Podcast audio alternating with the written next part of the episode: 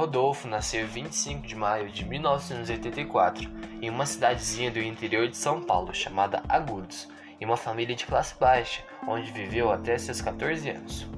A primeira instituição em que Rodolfo teve contato foi a sua própria família, que o ensinou a andar, falar, comer, dividir e, claro, a pensar. Ele era uma cópia de seus pais. Como foi educado por eles, seus pensamentos e costumes eram iguais.